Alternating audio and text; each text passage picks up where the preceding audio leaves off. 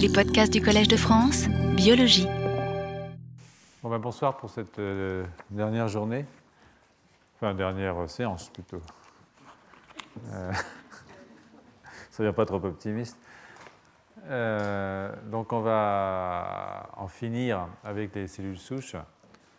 Euh, et puis l'année prochaine, comme vous verrez, euh, pour ceux d'entre nous qui seront là, euh, on fera la régénération du système nerveux.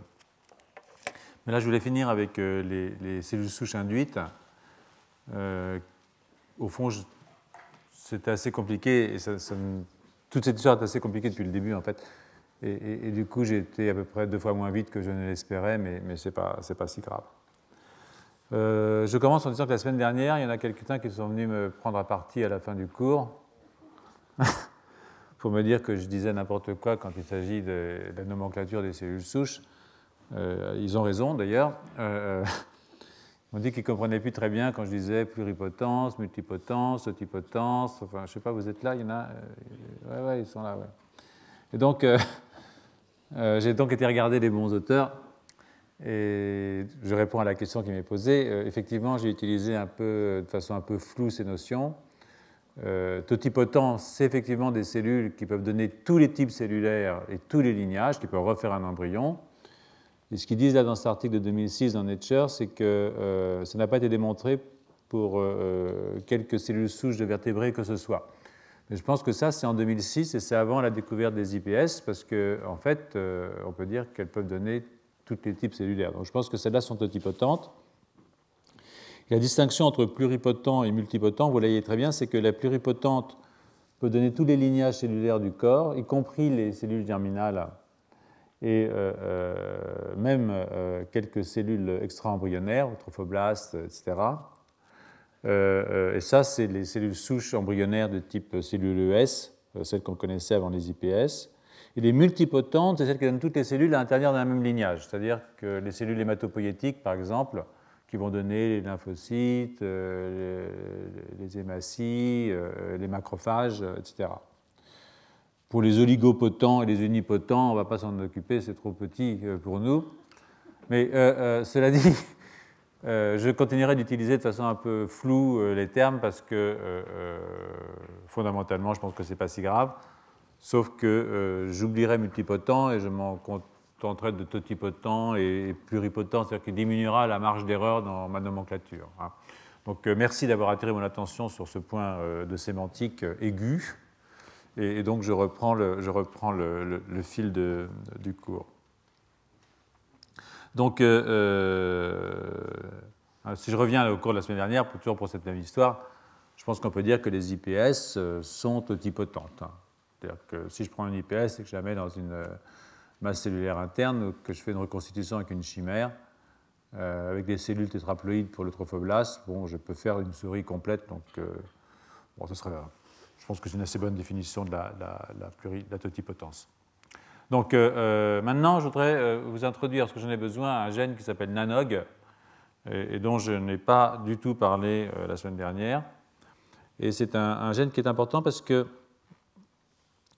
euh, euh, on serait vraiment attendu à le trouver parmi les quatre euh, gènes. Vous savez, il y a quatre gènes, on les utilise et ça prend n'importe quelle cellule somatique et ça transforme ça en cellule souche pluripot- pluripotente, je crois. Et donc, au moins pluripotente. Et donc, on serait attendu à trouver Nanog parmi les candidats parce que Nanog est, est exprimé dans les œufs juste après la, fertilisation. Donc, euh, euh, donc c'était, c'était un tout petit peu euh, un étonnement, je crois, de la part des, des- embryologistes de ne pas retrouver euh, Nanog. Alors, Nanog, c'est une homéoprotéine, elle aussi, comme beaucoup des protéines auxquelles nous nous intéressons dans ce cours très très divergente sur le plan de sa séquence et qui est exprimée dans les cellules souches embryonnaires pluripotentes. Donc sa surexpression, elle est suffisante si vous la supprimez dans une cellule ES, c'est-à-dire une cellule embryonnaire qui, comme vous vous souvenez, euh, provient euh, soit de la masse cellulaire interne, euh, soit de l'épiblaste, un petit peu plus tardivement. Vous pouvez récupérer des cellules ES qui sont, à partir desquelles vous pouvez faire un embryon. Et normalement, si on surexprime la NOC dans ces cellules, les cellules S peuvent proliférer sans facteur de croissance, c'est-à-dire sans cytokine, sans LIF, sur un, substrat de, de, fibroblastes inactivés plutôt qu'on empêche de proliférer. Donc c'était en fait effectivement étonnant de ne pas trouver Nanog dans le, ce que j'appelle le capture magique. Euh, d'autant plus que, euh, euh, étonnant que si on ajoute Nanog au cocktail, on n'augmente pas l'efficacité de l'induction, c'est-à-dire en tout cas chez la souris. Chez Sapiens, c'est possible que ça le fasse, mais chez la souris, ça ne le fait pas. Et ce qui a aussi été vu, c'est que dans ces cellules qui ne sont pas encore tellement entièrement déprogrammées, hein, pour ainsi dire, mais, retransformées en cellules souches embryonnaires pluripotentes, PS, eh bien, euh, euh, le niveau d'expression de Nanog est très faible. Euh, donc, on ne sait pas très bien à quoi sert Nanog, sauf que je vais vous dire exactement à quoi il sert, ce que les gens pensent. je l'utilise parce que je vous introduis parce que je vais en avoir besoin un peu plus tard. C'est que Nanog est impliqué dans le passage d'un stade transitoire qui s'appelle le pré-IPS, Oubliez, euh, il y a plusieurs façons de faire des, cellules euh, souches euh, pluripotentes. On peut partir de cellules souches qui viennent de l'épiblaste, de cellules souches qui viennent de, la masse cellulaire interne, de cellules souches qui ont été, de cellules qui ont été reprogrammées par fusion entre cellules somatiques et cellules ES. Mais il y a à un moment donné un effet pré, un, un stade qui précède la formation de la cellule souche pluripotente et si on se tient juste à ce schéma-là, qui est celui que nous étudions actuellement, cellule somatique, je balance mes quatre gènes et je fais ce pré-IPS, Nanog intervient essentiellement dans la stabilisation euh, du phénotype. C'est-à-dire que euh, les interactions génétiques, comme on dit, entre tous les gènes qui permettent l'état pluripotent nécessitent, nécessitent l'expression de Nanog. Et ça, ce que ça nous indique, c'est que le passage entre le fibroblast et la cellule souche. C'est un passage qui se fait de façon lente, hein, c'est-à-dire qu'il y a une déprogrammation lente du fibroblast et une reprogrammation lente en cellule souche, et que c'est un processus qui euh, euh, passe par un état où il y a une crise d'une certaine façon. C'est-à-dire qu'il y, a un moment entre la, déprogrammation et la reprogrammation, ce sont des choses dangereuses, hein, euh, comme on l'a vu à cause des problèmes de transformation cellulaire eh bien, il y a une période qui est une période difficile après laquelle la NOG est exprimée et on se stabilise dans l'état IPS. Donc, cette idée d'une reprogrammation, déprogrammation, reprogrammation graduelle est, à mon avis, une idée intéressante sur laquelle je vais discuter pendant quelques minutes. Il est possible que le cours dure un tout petit peu plus longtemps pour que je puisse terminer. Donc, ceux d'entre vous qui veulent partir à 6 heures pile, euh, ne se gêne pas, euh, euh, c'est possible qu'on termine à 6h01. Voilà. Non, je pense un petit peu plus, je ne sais pas très bien, ça, va voir. On va voir. Donc, quand vous faites une transduction, quelle que soit la technique qu'on utilise, qu'elle soit virale, qu'elle soit protéique, rappelez-vous la semaine dernière, ou il y a deux semaines, la semaine dernière, je crois, non, il y a deux semaines, les marqueurs de lignage des fibroblastes, par exemple, sont progressivement perdus, et le, le marqueur du caractère souche Hein, euh, sont euh, progressivement euh, induits. Et ça, ça amène à une reprogrammation, mais qui affecte finalement un pourcentage assez faible des cellules. Hein. On a dit entre 0,2 et 1% des cellules au maximum. Hein. C'est plutôt 0,2, 0,5, si on ne s'efforce pas d'améliorer le système. Et donc, c'est vrai que l'idée derrière ça, c'est qu'il existe des barrières à la reprogrammation cellulaire, enfin déprogrammation cellulaire. Et euh, euh, dans les cellules en pré-IPS, dans ce stade-là, hein, euh, qui est avant qu'on ait stabilisé dans cette préfiguration, on a toujours, quand on regarde un tout peu l'état du génome, ou plutôt de l'épigénome, on a toujours un remodelage épigénétique qui est incomplet. en particulier, si on regarde la méthylation de l'ADN, on voit que l'ADN est encore hyperméthylé dans ces cellules qui n'ont pas encore atteint ce stade de type IPS.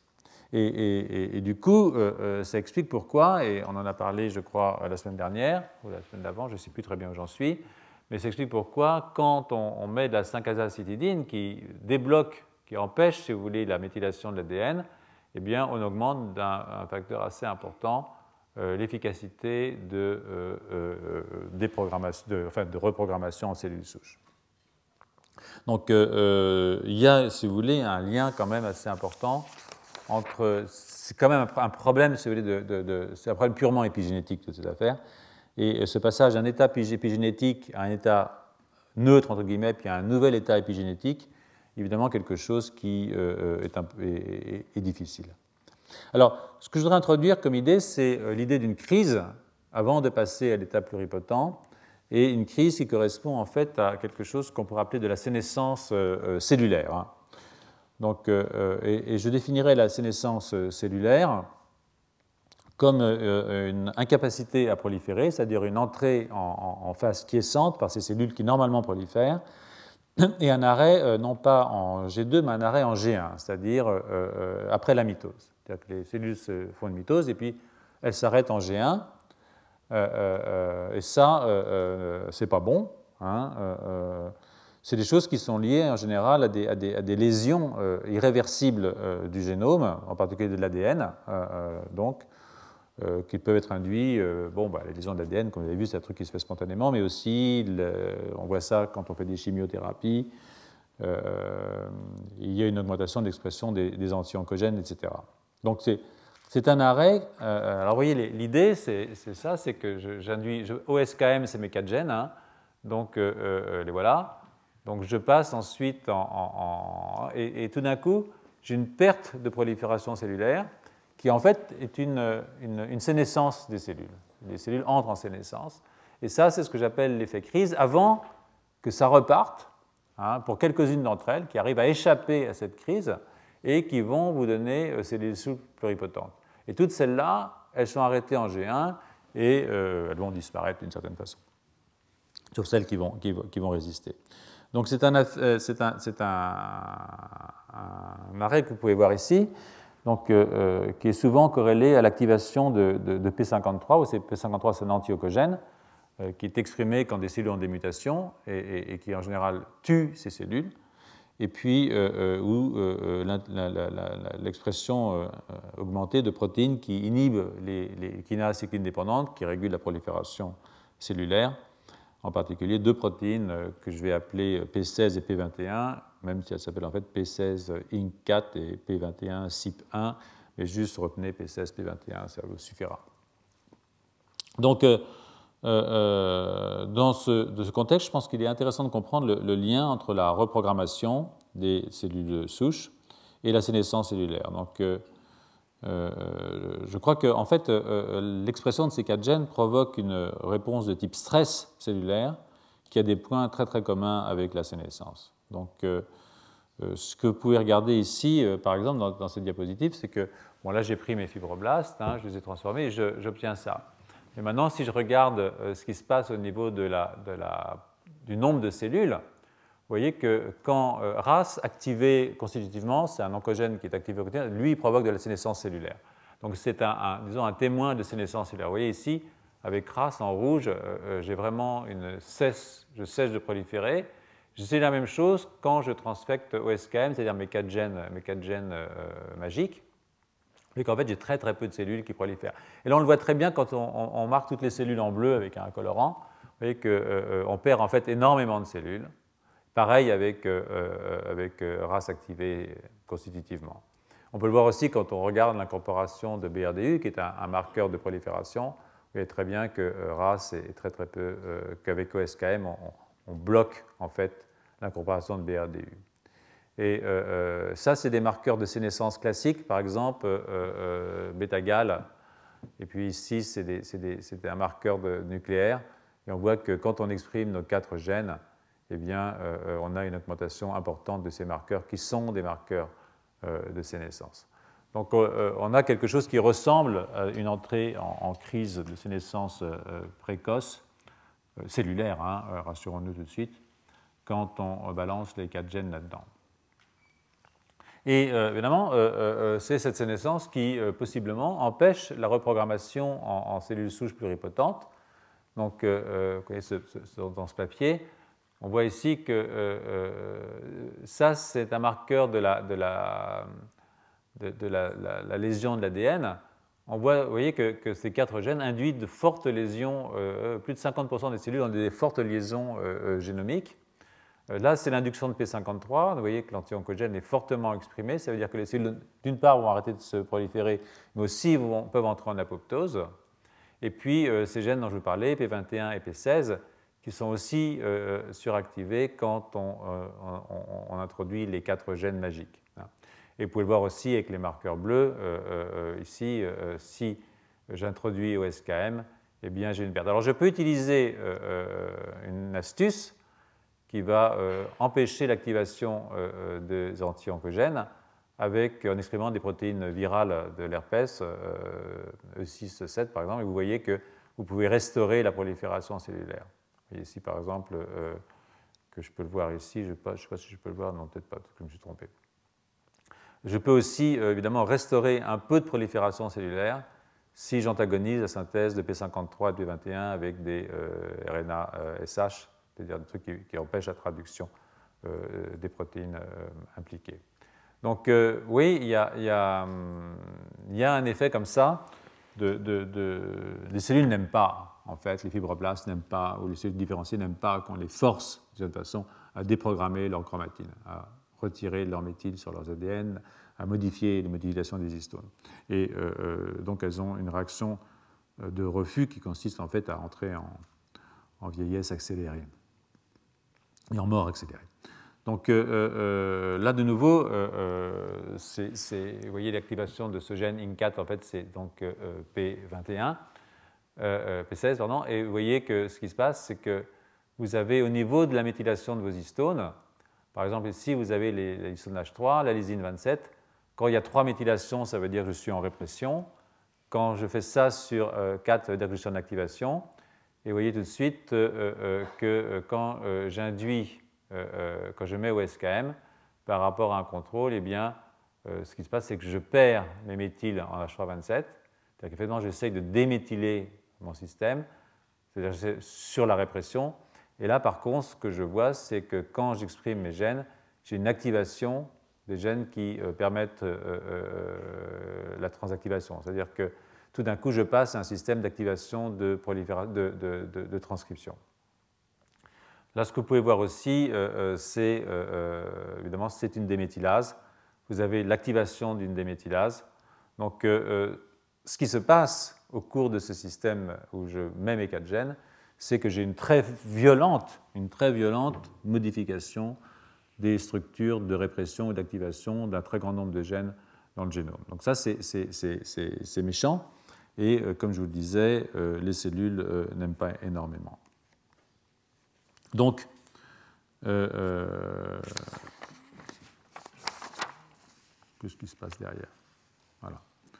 Donc, je suis toujours dans cette histoire de, prolifération, c'est-à-dire et, de sénescence. Vous voyez de nouveau que si, là je peux mettre les quatre gènes séparément, et de nouveau, j'active P53, j'active P21, pas de la même façon avec tous. Hein. Apparemment, Oct4 n'est pas, très fort, mais Oct4 seul ne permet pas une reprogrammation, sauf sur un certain type de cellules sur lesquelles je, reviens dans un instant. Mais euh, euh, en fait, euh, ces trois-là, eux, sont relativement actifs dans l'activation de l'expression de ces anti-oncogènes. Alors, vous avez aussi une régulation euh, de la, par l'activation de micro-ARN, c'est-à-dire d'ARN qui régulent la traduction en se fixant sur les séquences en 3' euh, des messagers. Et euh, en particulier des micro-ARN de, type 302, c'est-à-dire qui vont aller bloquer pour cela la régulation de ces gènes P21 en particulier. Donc c'est clair que si vous avez OSKM, un contrôle, vous avez une forte activation de P21, mais vous pouvez, vous pouvez bloquer ça avec euh, votre euh, anti-ARN, c'est-à-dire qui est normalement exprimé. Donc vous, mettez, euh, vous exprimez le, micro-ARN 302, vous bloquez la traduction de P21, et à ce moment-là, vous avez le même effet que si vous mettez un antisens, un SHP21. Donc ça, vous pouvez le bloquer aussi.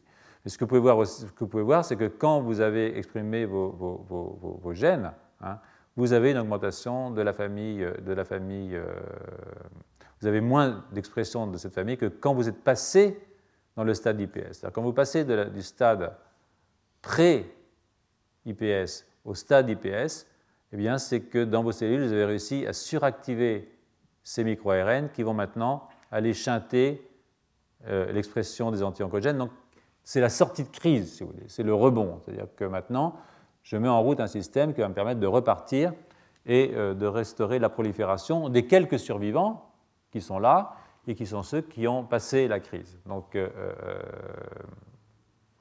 c'est un, système qui, ne peut pas contrôler forcément, mais qui montre que euh, finalement, ce n'est pas si facile hein, euh, de passer d'une cellule différenciée à une cellule souche. Et heureusement que ce n'est pas si facile, parce que si c'était si facile, je pense qu'on aurait euh, de graves problèmes sur le plan de la génération de tumeurs dans un organisme. Hein.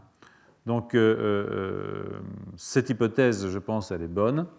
Euh, euh, qu'il y a une crise, hein, une crise de sénescence qui précède la reprogrammation définitive, euh, mais qui la bloque dans la très grande majorité des cellules qui sont incapables de la surmonter. Et ça, ça explique les, très faibles rendements que, nous obtenons.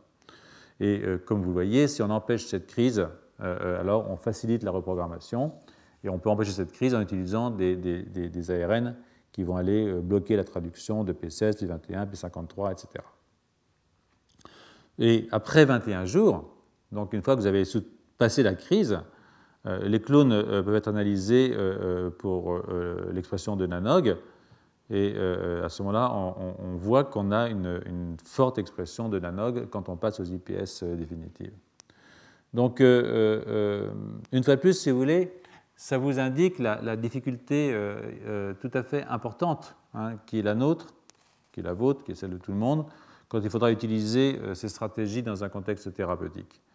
Euh, euh c'est pas euh, le problème. Le problème principal n'est pas au niveau de la capacité à pousser la régénération, mais de la difficulté qu'on va avoir à trouver un équilibre entre la réparation hein, et la formation des tumeurs.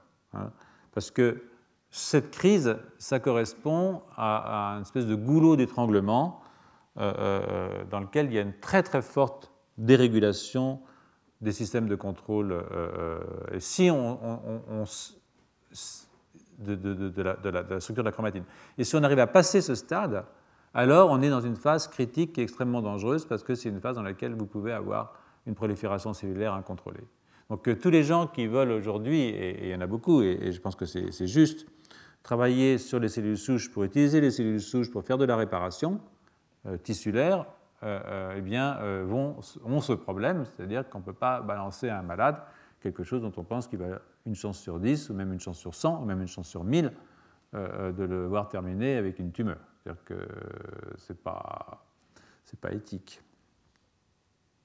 Donc c'est sur cette petite introduction, mise en jambe, hein, qui m'a encore pris une vingtaine de minutes malgré tout, que maintenant je vais passer sur les questions des problèmes de thérapie. Hein. Euh, donc, il y, a plusieurs choses dans cette histoire de, thérapie, parce que, euh, premièrement, il faut que nous soyons capables, il faut qu'un des buts de ces travaux, c'est de modéliser, si vous voulez, les, maladies humaines. C'est de modéliser des maladies humaines dans un système de culture. Donc, euh, c'est un des bénéfices qu'on attend de ces fameuses IPS. Hein. Donc, euh, comme vous le savez, maintenant, ces cellules sont générées par la traduction des quatre gènes, euh, OCT4, KLF4, SOX2, CMYC. Et, euh, mais la mise en place de ces modèles impose quand même pas mal, pas mal voyez, bon, ces cellules sont, prélevées chez des, des, patients à des fibroblastes. vous faites une biopsie de la peau, hein, puis ensuite, donc, vous rentrez vos quatre facteurs, et puis vous allez sélectionner vos clones humains. C'est des humains iPSC clones, hein, pluripotent stem cells. Et euh, euh, ensuite, il faut évidemment les, différencier euh, en ectoderme, mésoderme, endoderme, puis éventuellement en différents types de cellules. et ça, ça, a l'air de rien, mais ce n'est pas de la blague. C'est-à-dire que pour faire ça, il faut avoir compris comment les cellules sont capables de se différencier, qu'est-ce qu'il faut leur donner pour qu'elles se différencient? Donc vous avez ce passage-là. Ensuite, vous pouvez évidemment partir d'un malade, hein, mais il faut aussi tenir compte d'un truc qui est important, c'est-à-dire euh, qu'un homme se euh, développe euh, en quelques 80 années. Hein. Si on veut bien admettre que 80 ans, c'est le sommet du développement chez Sapiens, donc nous en sommes loin, donc c'est plus encourageant. Mais les cellules, elles, vont vous faire ça en quelques semaines, en quelques jours. Hein. Donc les, les, distances sur le plan du temps entre le moment où je fais un embryon chez Sapiens et je fais un enfant, un adulte et un vieillard, hein, et, les distances entre le moment où je prends une cellule de mon patient, quel que soit son âge, et j'en fais un neurone, si je m'intéresse au système nerveux, ça n'a pas de commune mesure sur le plan du temporel. C'est beaucoup plus rapide de faire ça que de faire ça. Hein. C'est beaucoup plus long de faire un vieux que de faire un jeune. Donc ils sont plus précieux d'une certaine façon, euh, euh, euh, parce que, évidemment, ça prend plus de temps. Donc, ça, ça veut dire que si vous modélisez une maladie, même génétique, qui apparaît à l'âge de 40 ans ou de 50 ans. Vous avez un Huntington, par exemple. Un Huntington, même si c'est une maladie génétique monogénique, autonome cellulaire, c'est extrêmement simple comme maladie. Même si vous l'avez le gène muté jeune, vous développez la maladie qu'à 40, 50 ans. Pareil pour les formes génétiques de la maladie de Parkinson ou pour les formes génétiques de la maladie d'Alzheimer. Ça veut dire qu'il euh, euh, se passe quelque chose entre 0 et 50 ans qu'il va falloir que vous fassiez arrêter dans vos cellules entre 0 et 15 jours, en gros. Donc, ça, c'est un des handicaps de ça. Alors, qu'est-ce que vous allez faire? Vous allez, je sais pas, moi, soumettre vos cellules à des stress oxydatifs, essayer de les faire vieillir, mais ça redevient extraordinairement empirique comme système. donc même si vous l'utilisez comme modèle cellulaire d'une maladie, euh, vous, allez avoir, euh, vous allez avoir du mal. Donc euh, c'est un des... Il faut le savoir, c'est aussi un, des caveats de cette histoire. Donc vous allez prendre vos cellules chez un patient hein, à partir de, biopsies, à partir de la peau, à partir du sang, etc. Et puis ensuite, ou des, racines des poils, ou, par liposuction aussi, ça se fait comme ça, on prend un peu de gras et ça, dépend de ce qu'on veut. Hein. Moi, ça ne sera pas les cheveux, mais euh, ce sera peut-être le gras, mais ça, c'est autre chose. Donc, on pourrait avoir un régime amaigrissant en même temps qu'on fait faire des cellules souches. C'est tout bénef. Donc, on va générer toutes ces cellules et on va se trouver devant ce problème, si vous voulez, d'avoir à, générer aussi la maladie in vitro. Hein. Donc euh, c'est un protocole euh, qui n'est pas évident. Et en plus, c'est d'autant moins évident que, euh, bien entendu, les maladies ne sont pas des maladies, comme on dit, autonomes cellulaires. C'est-à-dire que vous pouvez avoir une mutation ou quelque chose qui ne va pas dans une cellule, que vous allez regarder, mais si la cellule est toute seule dans sa boîte, peut-être qu'elle ne deviendra jamais malade, même si vous lui mettez un stress oxydatif, euh, vous mettez un peu d'H2O2 pour euh, faire euh, bon poids. Peut-être qu'en fait, elle s'en fiche complètement. Peut-être que ce qui la rend malade, c'est d'être avec quelqu'un d'autre, sur un, neurone, sur l'astrocyte. Ça, ça le rend malade, parce que, voilà. Mais seule, elle serait contente. Donc, il va falloir que vous reconstituiez dans votre cellule, si vous voulez comprendre certains mécanismes de la maladie, il va falloir que vous allez reconstituer au moins approximativement, les conditions qui sont celles de la cellule in vivo. Donc, euh, euh, de nouveau, ça, n'est pas une affaire, euh, compte tenu du fait, excusez-moi, comme vous pouvez voir dans ces diapositive, que, que quand vous allez introduire quelque chose dans la cellule, ce n'est pas toujours très sympa. Vous allez introduire un rétrovirus, il va y avoir des, insertions, il faut les retirer, vous pouvez le retirer, vous pouvez fluxer votre rétrovirus, introduire la cri recombinate, ressortir, mais enfin, il y a quand même toujours des petits morceaux qui restent. Donc tout ça n'est pas si simple. Euh, euh, là, c'est les différentes euh, stratégies pour redériver des, cellules humaines IPS. Mais, surtout, si vous voulez, après, il va falloir. je ne sais pas où je l'ai mis ça, c'est pas. Voilà. Il va falloir reconstituer une sorte d'environnement. Donc, il va y avoir plusieurs stratégies pour reconstituer cet environnement. D'une part, vous pouvez, bien entendu, donc là, vous êtes en train de prendre vos cellules et puis, euh, bon, il va falloir quand même nettoyer un tout petit peu vos sites d'insertion. Alors là, par exemple, avec une excision, avec une, recombinase bactérienne, ça peut être créé. Euh, là, vous allez faire introduire des, modifications génétiques, c'est-à-dire euh, essayer d'introduire des gènes d'intérêt qui sont des gènes liés à la maladie ou, pas. Et puis alors là, vous allez essayer de, reconstituer in vitro un environnement qui peut être plus compliqué que la cellule seule. Donc, euh, vous mettez de la matrice extracellulaire, vous allez euh, appeler vos copains physiciens pour qu'ils vous fassent de la microfluidique, euh, mettre de la laminine, mettre des facteurs de croissance, pour avoir un truc qui soit paterné sur le plan spatial pour essayer de, refaire les conditions qui sont celles de l'animal. Puis l'autre solution, évidemment, c'est de faire des, chimères homme-animal.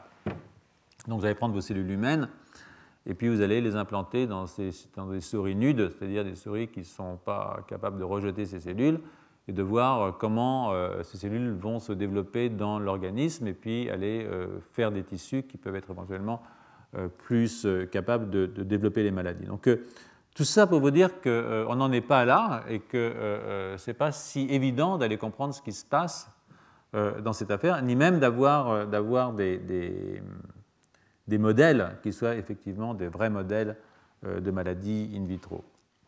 Par contre, ce qu'on peut, ce que je vous ai juste cette diapositive d'une très grande simplicité, c'est de prendre la, cellule chez un sain, un porteur sain, chez un, individu sain et prendre la cellule chez un malade, et puis euh, générer ces cellules, par exemple des neurones, en l'occurrence à partir de ça. Mais bon, il faudra voir quel type de neurones, hein, j'y reviendrai plus tard, parce que bon, il y a toutes sortes de neurones.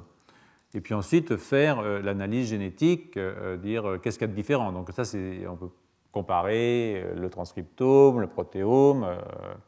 Et, là encore, il y, a, un problème qui n'est pas évident, évident, c'est que bon, il y a un fond génétique euh, chez l'homme. Euh, donc euh, il va falloir prendre le frère hein, pour ne pas avoir quelqu'un qui est trop différent sur le plan génétique. Parce que bien entendu, un même gène muté chez une personne va ne pas faire développer de maladie, alors que chez une autre personne qui a un fond génétique différent, vous allez développer la maladie. Hein. C'est comme ça, on est inégal devant la nature. Hein.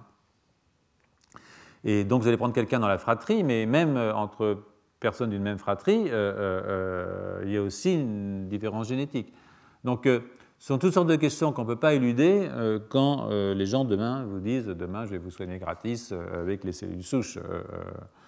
Même si évidemment ces analyses sont des analyses qui sont extrêmement importantes et extrêmement intéressantes. Donc c'est un petit peu des mots de précaution que, je vous donne parce que bon ben voilà il y, a différentes choses qu'il y, a à faire. Hein.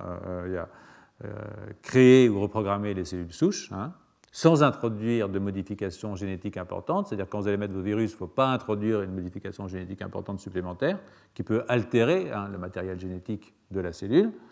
Deuxièmement, il faut utiliser des stratégies euh, génétiques pour euh, générer des marqueurs de la différenciation, savoir qu'est-ce qui se passe dans votre cellule, il faut la suivre, la cellule. Ensuite, il faut introduire, il faut induire les phénotypes pathologiques in vitro, et ça, ce n'est pas de la tarte, comme je viens de le voir, parce que, parce que évidemment, la cellule se différencie en quelques semaines et nous, nous il nous faut 40 à 50 ans pour développer la maladie. Et puis ensuite, eh bien, il faut induire des phénotypes pathologiques, non plus in vitro, mais ce coup-ci in vivo, c'est-à-dire euh, mettre ça dans une souris parce qu'on ne va pas faire des hommes transgéniques euh, pour étudier la maladie. Ce n'est pas, pas comité d'éthique de nouveau s'y opposerait, même chez un singe, il l'interdirait probablement. Donc, euh, toutes ces choses sont évidemment compliquées. Et euh, mon but est de les illustrer euh, maintenant dans quelques cas précis, parce que là, on en est euh, évidemment dans les, généralités, mais il y a quand même des expériences qui sont faites. Hein. Donc, je vais aller un petit peu plus vite pour qu'on ait un petit peu de temps devant nous pour avancer dans cette affaire. Voilà. Donc je vais prendre, euh, quelques exemples. Euh, donc euh, ça je vous ai montré, voilà. Donc vous voyez, quand même, malgré tout, et, vous remarquerez que les papiers que je vous donne sont tous des papiers qui sont datés de 2008 ou 2009. Hein, ce sont des trucs extrêmement récents parce que comme ces cellules ont été découvertes, enfin ces stratégies ont été découvertes en 2006, c'est clair que, et que les premières cellules humaines ont été créées en 2008, euh, c'est évident que je peux pas avoir, euh, on n'a pas de recul en plus sur ce genre de manip. Mais euh, dans l'année qui vient de s'écouler, hein, donc on va bientôt fêter Noël, vous voyez qu'on a créé des, modèles cellulaires pris à partir de patients qui sont infectés par des maladies génétiques. Hein. Alors, de nouveau, attention, parce qu'on va vous prendre une cellule d'une maladie de Parkinson génétique, parce qu'il y, a des Parkinsoniens dans la famille qu'on a pu identifier que, je sais pas, PINK1 ou des G1 euh, sont mutés, euh, ou bien dans l'Alzheimer, que vous allez avoir une mutation dans les présénylines, dans le précurseur de la protéine amyloïde, qui sont des gènes qui sont impliqués dans la maladie. Il ne faut jamais oublier que euh, dans ces maladies-là, 5% des malades sont porteurs d'une mutation et que 95% des malades sont sporadiques. On ne sait pas quelle est l'origine de la maladie. Hein. Donc, beaucoup de ces maladies ne sont pas des maladies génétiques. Hein. Et de nouveau, par exemple, quand vous allez prendre des, si vous prenez une cellule seule en culture, ça ne va, va pas vous reproduire une schizophrénie. Hein. Euh, euh, ça, ce n'est pas possible. Donc, euh, il y a des limites à ces technologies. Ça, je veux vraiment le faire sentir. Mais en même temps, c'est évidemment très excitant parce que c'est vrai qu'on peut prendre une cellule comme un fibroblaste de quelqu'un qui a un diabète de type 1, et puis on peut faire des cellules pluripotentes de, ce malade. Et ça a été fait, comme vous pouvez le voir. On l'a fait aussi pour les, atrophies musculaires spinales. C'était fait pour la euh, dysautonomie familiale, etc. Donc il y a toute une série de maladies maintenant. On a été prendre des fibroblastes chez les malades. On a fait des cellules souches à partir de ces fibroblastes. Et euh, euh, vous donnez ici un exemple de comment faire pour, par exemple, la dysautonomie. Hein. Bon, ben alors, ça, c'est lié à une, mutation qui modifie un épissage alternatif. Donc, c'est quoi un épissage? Euh, les gènes, vous savez, chez, les, eucaryotes sont des gènes qui sont qu'on segmentés, c'est-à-dire des alternances de séquences codantes et de séquences non codantes. Donc euh, euh, ça, ce sont les exons, les séquences non codantes, c'est ce qu'on appelle les introns. Et donc quand vous faites un, pré, un, prémessager ou un messager, un à partir d'un prémessager, vous faites ce qu'on appelle un épissage, c'est-à-dire que vous retirez les parties non codantes et vous raboutez les parties codantes. Mais euh, euh, si, par exemple, il y a une erreur ici qui va empêcher ce raboutage, eh bien, je peux sauter le verre, faire une erreur d'épissage, et je peux faire un messager qui est plus court. En fait, vous pouvez le voir ici, ça c'est le messager normal, et ça c'est le messager mutant. Donc cette maladie, cette dysautonomie, qui est en fait une maladie du système périphérique, nerveux périphérique, qui affecte la plupart des neurones sensoriels euh, chez, chez l'homme, eh bien, est marquée par l'apparition de ces formes qui sont des formes courtes liées à une euh, euh, modification de l'épissage. Donc vous pouvez prendre les cellules de quelqu'un qui est malade. Alors, vous pouvez lui prendre un fibroblaste, mais euh, ça a été fait d'ailleurs. C'est-à-dire qu'il y a pas mal de screening pharmacologique qui ont été faits à partir de cellules sanguines de ces, de ces malades. Évidemment, c'est mieux de le faire sur une cellule nerveuse, c'est-à-dire la cellule qui est vraiment touchée dans la maladie. Donc vous prenez le fibroblaste et maintenant vous allez faire un neurone sensoriel à partir de ce fibroblaste et je dis ça, je vais faire un neurone sensoriel, ça a l'air comme ça simple, mais ce n'est pas si simple que ça, vous allez voir. Mais bon, je peux faire ça, ça a été fait en l'occurrence, puis maintenant je peux euh, prendre mes techniques de génomique fonctionnelle, c'est-à-dire regarder tous les messagers dans mon, dans mon neurone sensoriel malade, et tous les messagers dans mon neurone sensoriel qui vient d'un frère qui lui est bien portant, qui n'est pas porteur de la mutation, et puis je peux regarder quels sont les gènes qui sont réprimés, par exemple ici, et puis les gènes qui sont activés, par exemple. Donc en fait, euh, euh, je peux avoir pas mal de gènes comme ça. Et puis ensuite, je peux vérifier dans mes cultures avec des anticorps que, effectivement, par exemple, ça c'est ma euh, peuvent être perdus, hein, et je peux le quantifier, totalement perdus chez le fatal dysonomia voilà, neural cells. Hein. Ou bien je peux regarder. alors, ce que, ce que, je vois, c'est que, que, que là c'est pour N3A, c'est un facteur de transcription. Ce que je peux voir, en fait, c'est que ces cellules sont, effectivement changées, il leur manque des gènes, elles expriment des gènes aussi en excès, hein, il y a des trucs en trop, et euh, elles ont par exemple des problèmes de migration. C'est-à-dire que euh, euh, si je prends ces cellules que j'ai fait en culture, je fais une écorche, j'écorche au centre, je regarde à quelle vitesse ça répare, c'est la vitesse de migration, c'est-à-dire si j'occupe la place qui est laissée vide, je vois que dans mes cellules qui ont cette mutation, je n'ai plus de migration cellulaire. Donc je peux me dire, ah ben la maladie, ça veut dire que mes cellules de la crête neurale, au cours de la différenciation, elles ne migrent pas bien, elles ne vont pas là où il faut, elles ne font pas les bons ganglions sensoriels là où il faut les faire, et ça peut expliquer pourquoi euh, euh, euh, les, personnes, sont malades. Donc, donc je peux me dire, je vais chercher maintenant, j'utilise ces cellules pour chercher des drogues, pour chercher des drogues qui vont aller réguler l'épissage.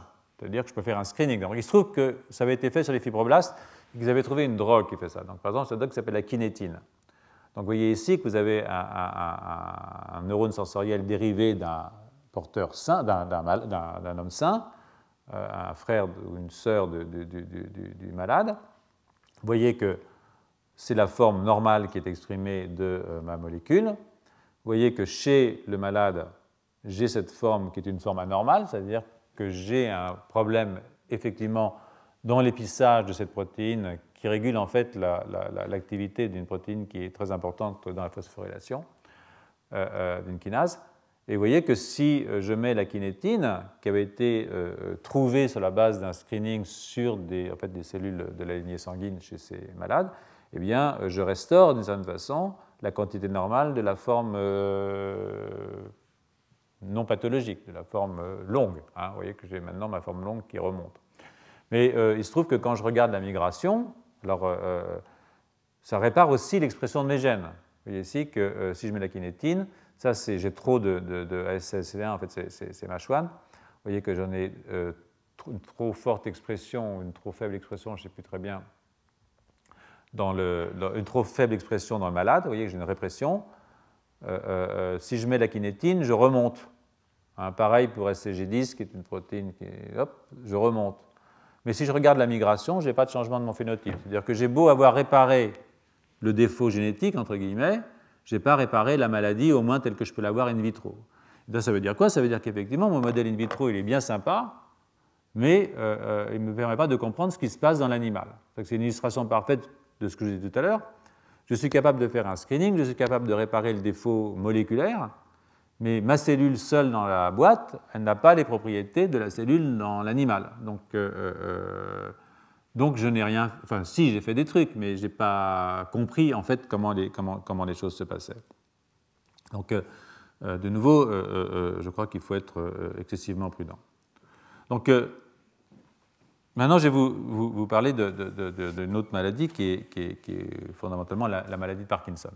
Donc, euh, mais pour ça, je vais revenir un petit peu dans le, contexte de ce qu'on avait fait euh, dans les, cours précédents. Vous voyez que euh, je reprends ici le, modèle de, Waddington, c'est-à-dire que qu'est-ce qui se passe au cours du développement? J'ai mes cellules qui sont totipotentes, monsieur, hein, et qui descendent les vallées de la différenciation, c'est-à-dire qu'elle va descendre par là, et ici elle va me faire un fibroblaste, et pas forcément n'importe quel fibroblaste, on va peut-être me faire un fibroblaste du poignet, parce que je ne sais pas si vous vous rappelez, il y a deux cours, on a montré que les fibroblastes sont aussi marqués sur le plan positionnel. C'est-à-dire qu'un fibroblaste de la jambe, ce n'est pas un fibroblaste du bras.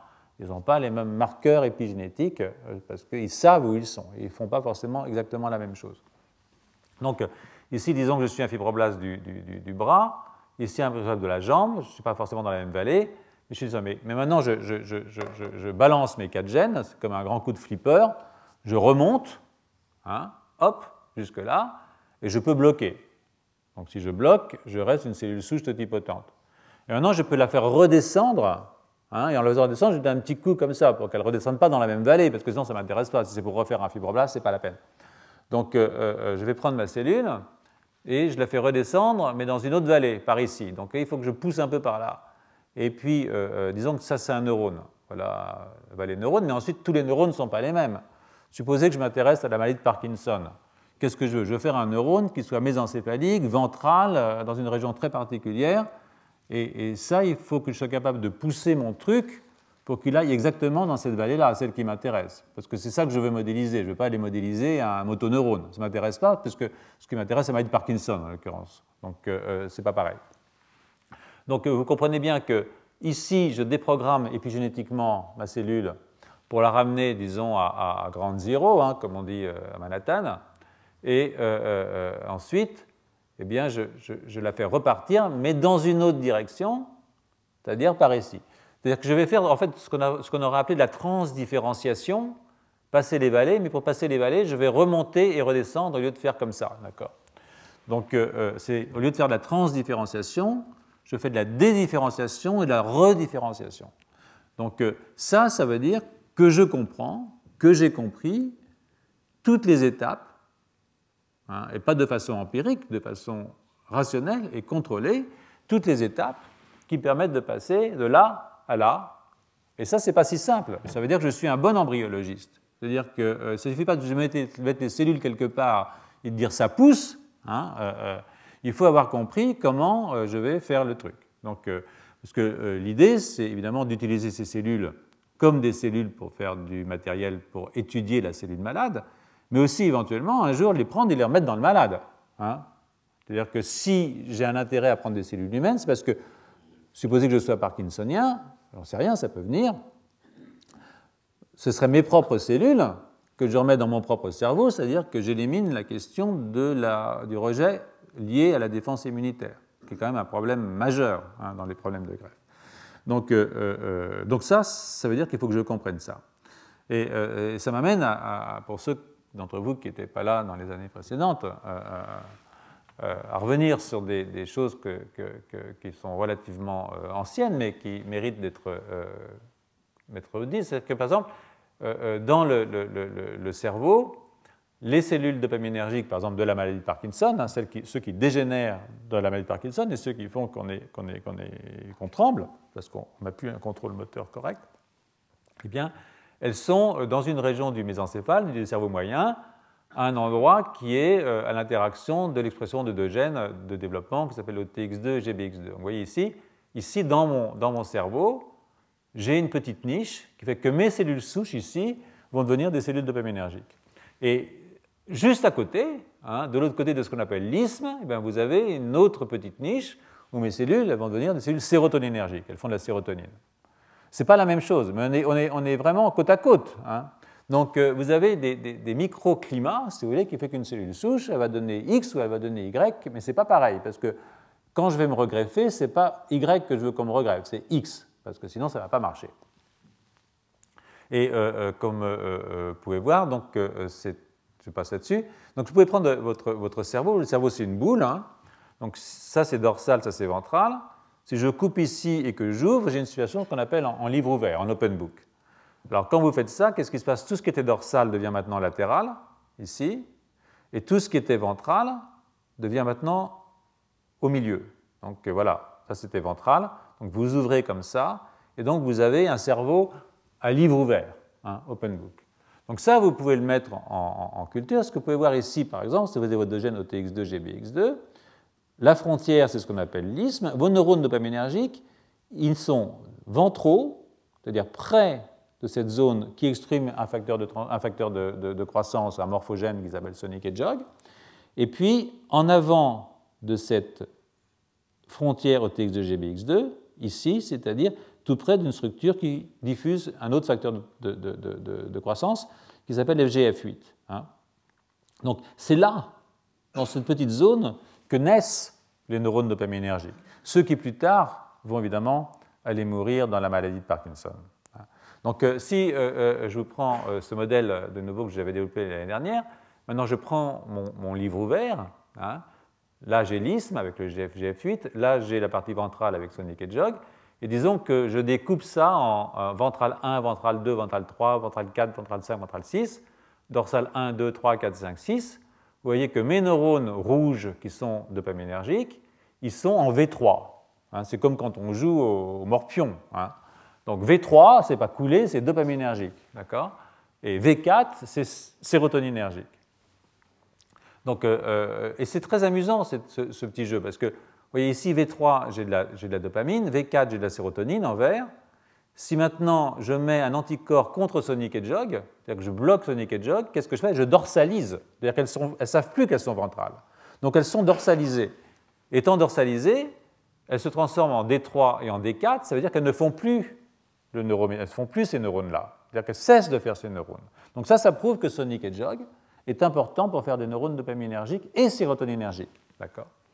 Mais euh, ce que je peux aussi, c'est supprimer. Alors maintenant, j'ai V2 et j'ai D2. Hein, je suis ici en V2 et ici en D2. Je rajoute du FGF8. Si je fais du FGF8, j'ai l'impression, je, je, me trompe, c'est-à-dire que je pense que je suis en 3. Donc si je rajoute, si je suis V2 et que je rajoute du FGF8, je transforme V2 en V3. Qu'est-ce qui se passe? Tout d'un coup, je fais des neurones dopaminergiques. Mais si je suis en D2 ici, que je rajoute du FGF8, ça ne sert à rien parce que je passe de D2 à D3, mais en D3, je ne fais pas des neurones dopaminergiques. Hein. Donc je peux jouer comme ça, là je vais prendre du D2, je mets du FGF8, je transforme donc en D3, et maintenant je lui mets du Sonic Hedgehog, donc je lui fais croire qu'il est en, D3, en V3, parce que je le ventralise avec Sonic Hedgehog, et maintenant il me fait des neurones dopaminergiques. Donc vous voyez que par la connaissance de l'embryologie, je peux savoir quel est le cocktail, en gros, de facteurs de transcription et de facteurs de croissance qu'il faut que je rajoute à mes cellules souches, ce coup-ci, pour leur faire entamer les programmes de différenciation dans le sens qui m'intéresse, moi, si je veux aller réparer mon cerveau de Parkinsonien. Et à partir de mes cellules à moi, ce qui est quand même un gros avantage, à partir du moment où j'aurais été capable, évidemment, de les faire remonter euh, la vallée. Et maintenant, il faut que je les fasse descendre. Et pour les faire descendre, la pichenette, c'est justement hein, d'abord de faire des neurones, ou des précurseurs de neurones, des cellules souches neurales, et ensuite de mettre sur ces souches neurales les petits goodies dont je vous parlais ici, qui font qu'elles vont me faire des neurones mésencéphaliques, ventraux, etc. Parce qu'il y a d'autres neurones dopaminergiques dans la vie. J'ai des neurones dopaminergiques dans la rétine, j'en ai dans le bulbe olfactif, j'en ai dans le diencéphale. Ce n'est pas cela que je veux, d'accord? C'est les bons neurones, ceux qui dégénèrent dans la maladie de Parkinson. C'est cela qui m'intéresse. Donc, euh, euh, euh, avec ça, évidemment, je peux Hein, et là, c'est un travail qui a été fait euh, aussi récemment, euh, qui est publié en mars en tout cas, où euh, eh bien, le groupe de, de, qui est un groupe évidemment éminent dans le domaine des, cellules souches inductibles, a été se reprogrammer comme ça progressivement. Donc ils ont pris des fibroblastes humains, ils ont remonté avec les quatre facteurs, ils ont fait des IPS, Ensuite, ils ont fait des neurones par des manipulations qui sont un tout petit peu fastidieuses. Hein. Euh, euh, on fait cultiver ces cellules souches et puis on arrive à les pousser dans le lignage neuronal. Puis ensuite, ils ont rajouté ce qu'il fallait, ce que je viens de vous expliquer, pour en faire des neurones dopaminergiques. Et vous voyez que ce n'est pas brillant, brillant, enfin c'est pas mal, mais euh, si vous regardez, on voit bien que ce sont des neurones, hein, bon, parce que ça fait des trucs.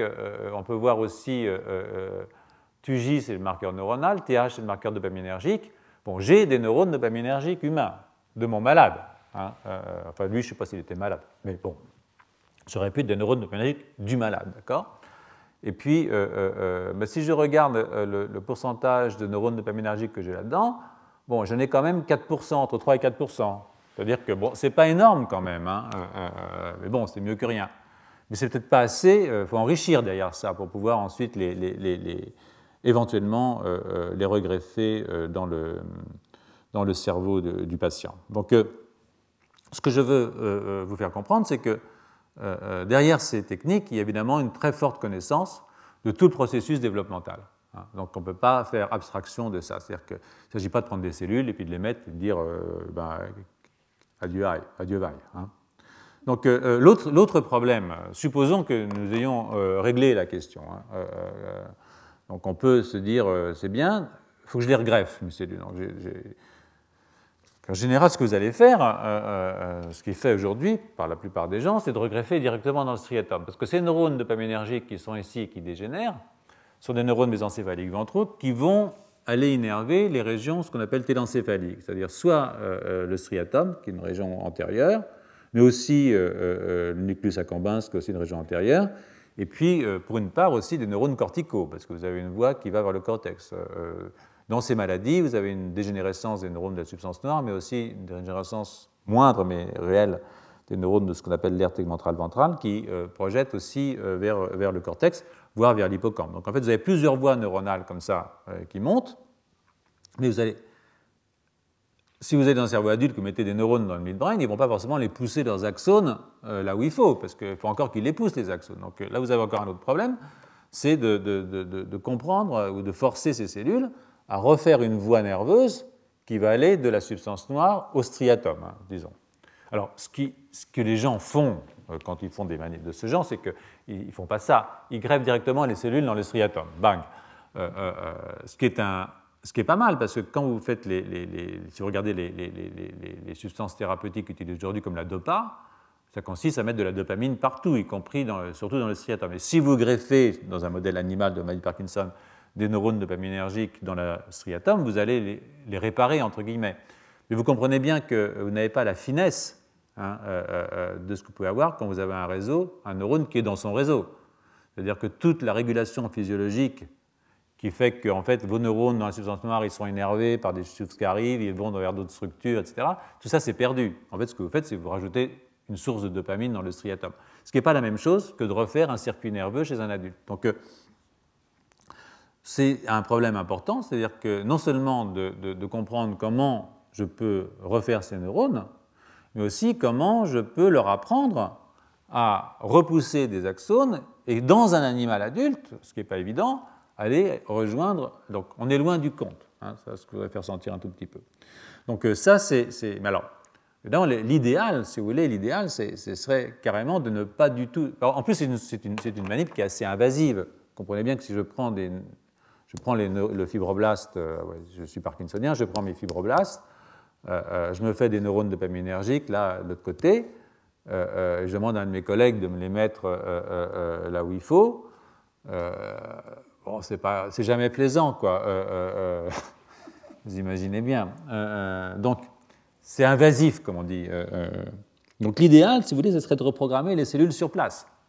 C'est-à-dire injecter dans la substance noire du, patient, hein, on a pris la maladie de Parkinson comme exemple, patient, le cocktail qui ferait qu'avec les cellules qui sont sur place, je refais de nouveaux neurones. Hein, donc ça, ce serait quand même beaucoup plus sympa déjà. Mais euh, donc il faudrait injecter un cocktail qui est un cocktail qui euh, permet de déprogrammer, c'est-à-dire euh, les cellules sur place qui se transformeraient en, cellules pluripotentes, et de reprogrammer, c'est-à-dire en évitant la tumeur au passage. vous voyez qu'on n'est pas au bout de l'auberge quand même, sorti de l'auberge. Pour refaire des neurones qui eux-mêmes, peut-être sur place, arriveront à, peut-être, parce que évidemment, c'est pas évident. Chez l'embryon, la distance n'est pas très grande, et puis tout ça, c'est très souple, mais chez un adulte, il y a quand même quelques centimètres entre la substance noire et le striatum, pour ceux qui ont un cerveau de taille normale. Donc, pas facile. Hein. Donc, vous voyez bien aussi quand même, que c'est un schéma qui est assez excitant. Si on essaye de faire un petit peu de science-fiction, de réfléchir à ce que va être la, médecine euh, de demain, euh, euh, fondée sur la, médecine régénérative, comme on dit, de demain. Parce que ça, ça ne s'adresse pas uniquement aux maladies de type Parkinson, Alzheimer, etc. C'est-à-dire qu'une lésion, par exemple, imaginez que vous ayez une lésion, quand un animal, on lui fait une lésion de la moelle épinière, eh bien, on peut imaginer que dans un phénomène de lésion comme ça, si je, pourrais euh, éventuellement rajouter mon cocktail, hein, mon cocktail, ça veut dire quoi? Si j'ai des cellules souches nerveuses, mon cocktail, il est très simple. C'est une protéine, c'est OCT4. Hein, parce que euh, je vous montrerai ça l'année prochaine. Pour les cellules souches nerveuses, il suffit d'une protéine pour reprogrammer. Donc, euh, supposons que là, j'ai du système nerveux, que j'ai encore des cellules souches nerveuses, et ça, il y en a un petit peu partout.